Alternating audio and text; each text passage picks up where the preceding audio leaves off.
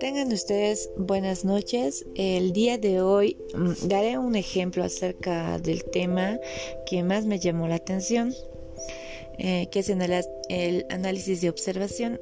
Mm, en este tema eh, me llamó la atención porque, porque se nos ilustró de una manera muy clara Ah, la forma en que podemos hacer conocer nuestros productos a los clientes o consumidores, también sin recurrir a la redundancia en, lo que es en el marketing, en los, en los logos publicitarios.